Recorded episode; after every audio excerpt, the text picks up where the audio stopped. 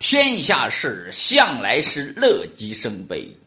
自黄金荣隐退后，杜月笙只顾在上海滩挥金如土，开辟势力，浑不知乱局已悄然而至。他的三星公司正面临着一场空前的危机，江湖出水，深不见底。掀起这场危机的不是别人。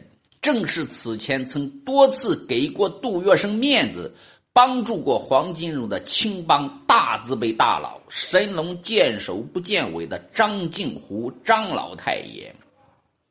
张老太爷真正是上海滩藏得最深的高人。杜月笙虽然多次登门拜访，但直到危机已至，他却并不清楚。镜湖二字根本不是张老太爷的真名，而是他的江湖名号。山外有山不算奇，奇的是一山密藏另一山。说起张老太爷的真正身份，恐怕杜月笙也要为之一惊。张老太爷只是一脚踏在帮会真正压台面的真身份。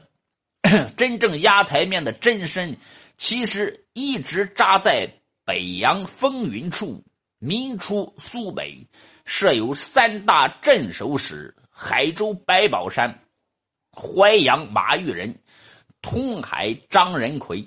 这通海镇守使张仁奎，便是张老太爷的真身。显赫正面，张仁奎的通海镇守使衙门设在南通。江湖侧面，他则以张静湖的名号，在上海滩海阁路建有一栋巨宅，平日里由他的关门弟子吴昆山出面主持。除了这两面，杜张老太爷还有一层隐秘背面，暗地里，他组织了一个人设，门中弟子多是达官巨贾，各方各市的要员。这玲珑台面搭的左右逢源，上下通吃，而且还继往开来。杜月笙后来窥得究竟后，也从中学到不少。说到张老太爷为什么要背地暗捅杜月笙一刀，其中牵扯着一桩昔日谜案。清末民初。两淮最大的青帮枭雄，乃是原清军飞虎营的徐宝山、张仁奎，就是他的得力部将。民初，杨虎、王伯龄等人为了反对袁世凯，用一支暗藏玄机的花瓶干掉了袁世凯在两淮地区颇为倚重的徐宝山。杜月笙紧跟权势。杜月笙紧跟权势走向的意识不仅强，而且准。与杨湖这帮人，他始终保持着密切的交道。据说干掉徐宝山的那只花瓶，最关键处的玄机便是杜月笙的杰作。对这一切，张老太爷不可能不知道，也不可能不计较。但作为江湖龙头，张老太爷有自己的操守。恩怨是恩怨，道义是道义，两不相干。给杜月笙面子，出手帮黄金荣，那是出于江湖道义；背后捅杜月笙刀子，夺其锋芒，那是出于江湖恩怨。张老太爷捅刀子的手法很简单，仿效杜月笙，在自己的地盘，以长江北岸启东海门一带为波运一站。另开一条深入苏北转运各地的运土销土路线，此举等于是断了杜月笙的后路。但因为张老太爷不是一刀子捅下去，而是慢慢割肉的方式，起初很长一段时间，杜月笙、张啸林都没能反应过来。等到突然猛醒，杜月笙、张啸林正想采取行动时，不料江浙的乱局又接踵而来。民国十三年，江苏都理齐燮元和浙江督军卢永祥为争夺江浙地盘，掀起齐卢大战。这场大战虽雷雷声大雨点小，但最终还是分出了胜败。战败一方的卢永祥先远走日本，后转运大连、天津，从此告别风云权势。其手下大将此前镇守上海的何风林和他那嚣张无比的儿子卢小佳，一度双双在杜月笙杜美路二十六号的那栋小洋楼里避难。但齐谢元得胜后，上海滩的局面并没有就此尘埃落地。雄踞福建，后来自封五省联帅的孙传芳见有机可乘，迅速挥军由福建攻入浙江，并于民国十三年十月十六日进抵上海滩。螳螂捕蝉，黄雀在后，上海滩就此落入孙孙传芳的囊中。对杜月笙、张啸林而言，前有后路被断，现又有局面大变，前路被阻，货源几乎没了。有了也很难在短时间内恢复往日的畅行无阻。一时间，三星公司陷入了绝境。性情仗义且一路鸿运不断的草根，一旦强势崛起，往往会犯两个毛病：一是压抑不住的粗鲁的欲望。一是缺失真正的危机感，花钱行事不留余地。杜月笙在第一点上做的不错，但在第二点上，除去最后在香港那几年，他一生没能改掉花钱行事不留余地的毛病。或许是因为他认为四海仗义是安身立命的根本。然而，就是这个根本。最终将他困在了香港，连一家人远走海外的盘缠也凑不出来。落到当时，因为平日里又是扇门大开，又是挥金如土，亿万钱财在杜月笙手里从来都是这手进那手出，从不存余。眼下遭遇这进项断掉的绝境，威名远播的上海滩头号文人也没有像样的办法。只能靠借钱维系基本局面。好买山林职业的张啸林，在囊中金镜的情况下，也是束手无策。穷到疾风时，他硬是逼着他那绰号“加利克老四”的太太，把手上、头上所有的首饰拿出来变卖掉。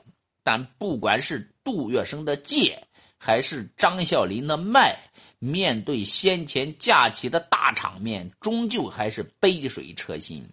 窘态百出下，张啸林找杜月笙说：“想办法让金融哥吐一些出来吧。”杜月笙说：“算了，金融哥年岁大了，守财守的厉害，咱们还是别去削他的后底子，闹不愉快了。”张啸林唉声叹气。只能在屋里徘徊转圈。两位大哥如此，沪上小八股的处境更是好不到哪里去。无以为继下，这几个人个个像饿狼，整日落魄烦躁地游走在上海滩的大街小巷，希望能觅得一些肉食出来。有些机会真的是只有如狼的时候才能嗅到。将近年关时。位居小八股之首的顾家堂，不知从哪个角落里打探出来这样一个消息：杜老板的牌友陆冲鹏手里可能有货。顾家堂起初有些不太相信，他心说：陆冲鹏手里要是有货，杜老板岂能有不知的道理？但转念一想，上海滩向来水深，即便是匹死马，眼下也只能照活马去把上一回脉。于是。顾家堂率小八股登了陆冲鹏的门，见到陆冲鹏，顾家堂的语气很小弟：“陆老板，帮帮忙，我们真叫是过年白相的本钱都没有了。”陆冲鹏的反应很豪爽，他说：“可以，你们要用多少钱？数目不太大的话，让我去想想办法。”然而顾家堂却说：“数目不大，不过我们不是借钱，我们要借土。”听到这话。陆冲鹏心头一惊，心说：“天大的秘密怎会让这一群恶狼知道？”但想到恶狼难驱，他没有直接拒绝，而是不动声色地说：“你们一定要借，先容我去跟朋友商量商量。”未曾想，这一句应付话却是在恶狼面前露了底。顾家堂抓住这话，气势汹汹地说：“办得到的话，我们兄弟就借个二十箱。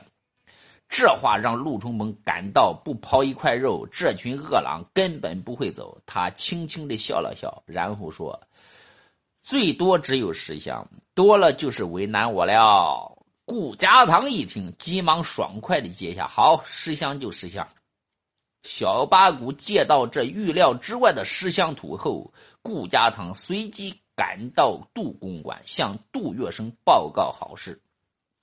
一听顾家堂竟从陆冲鹏那里借来了石像图，杜月笙既惊讶又困惑地问：“陆冲鹏又不是做土生意，他哪来石像图借给你们？”顾家堂说：“他是从朋友那里运来的。”杜月笙当即便说：“不可能，眼下整个上海滩都断土了，没有人会运出石像图给别人。事出反常必有妖。”顾家堂也是聪明人，他马上听出了杜月笙话中的意思。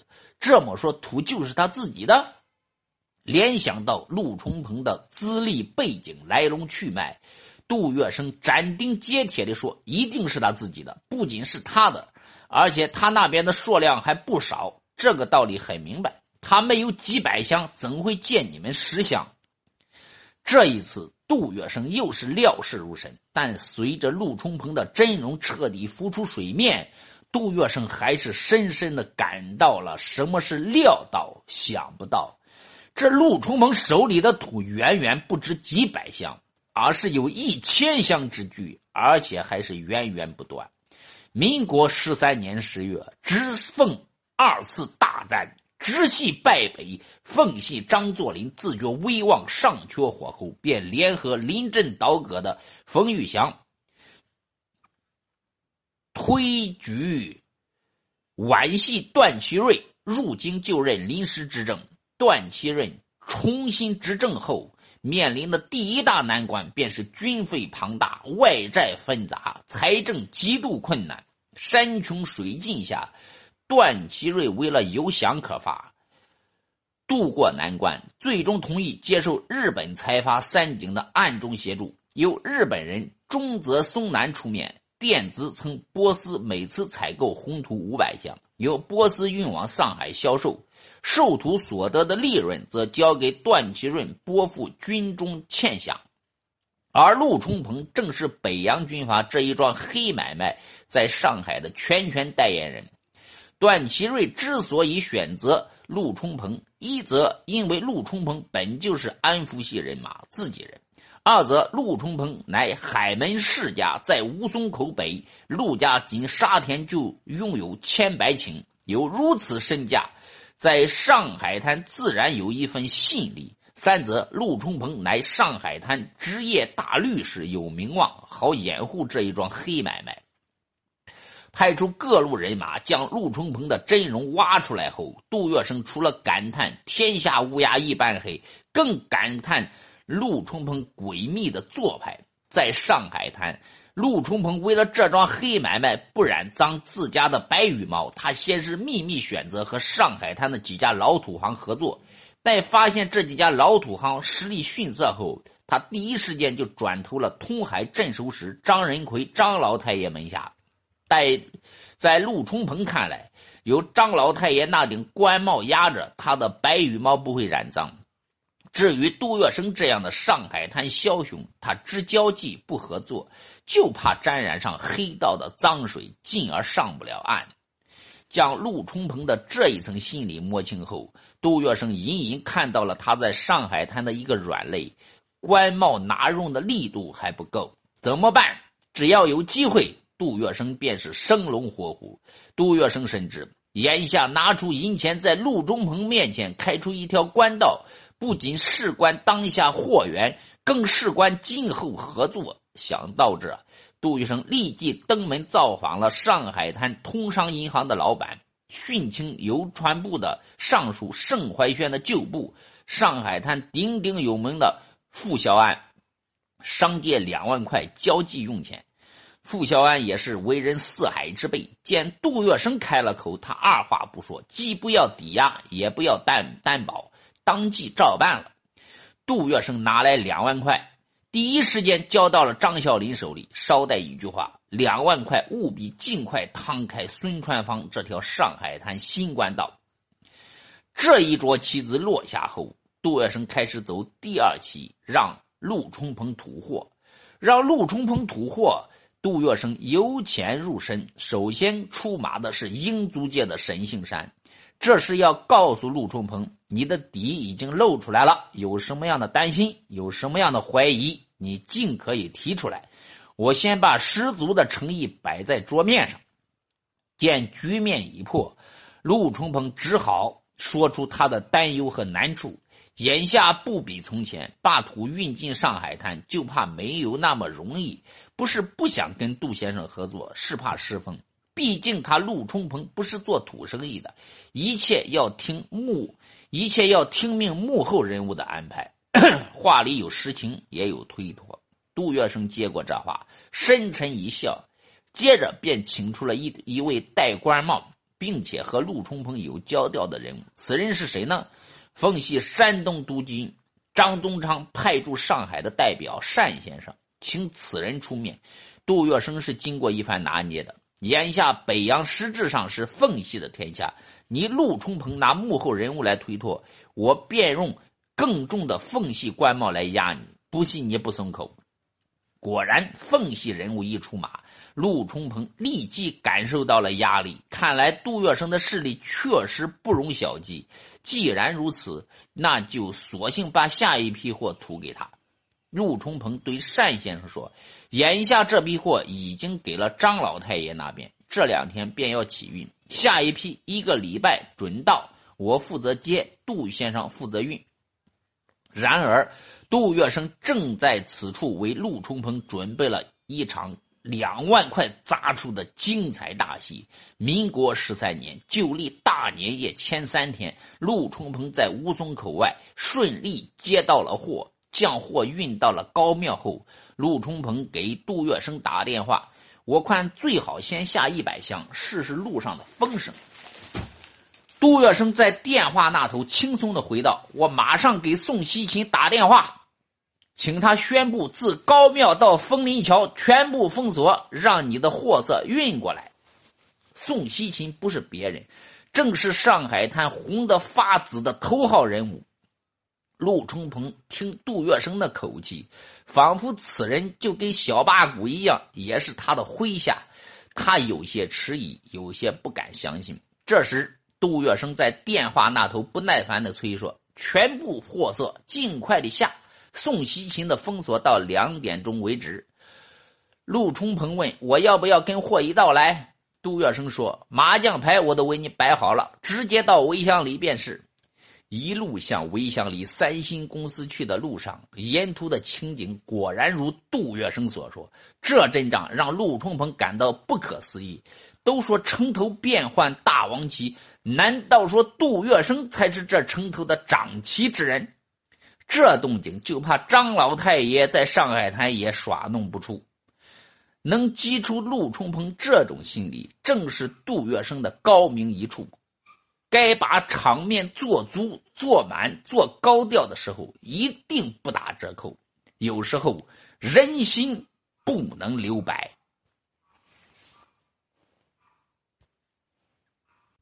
另外，除了是一位知识内容服务者。我同时还是一位国学文化研究者，比如我非常喜欢研究《易经》，并且擅长把《易经》知识活学活用。比如大家如果在人生中、在事业上或者感情方面遇到什么困惑、什么打不开的心结，如果希望我用《易经》传统文化方面的知识给您看看，想让我给您把把关，其实都是可以的。确实也有不少朋友在遇到困惑的时候找我看过。总体上来说，效果都还是相当不错的。我是一位多年研究《易经》的国学研究者，大家也知道，《易经》中的很多知识确实是可以帮助我们解决一些具体问题的。如果大家对我讲述的内容感兴趣，想跟我探讨一下，或者在生活中遇到什么解不开的心结，遇到什么工作上、感情上的问题，想找我咨询一下，其实都是可以的。您只需要添加一下我的 QQ 号就可以，号码是二三八零七五六二九二，这是一个十位数的号码，大家可以数一下是不是十位数。下面我再说一遍：二三八零七五六二九二。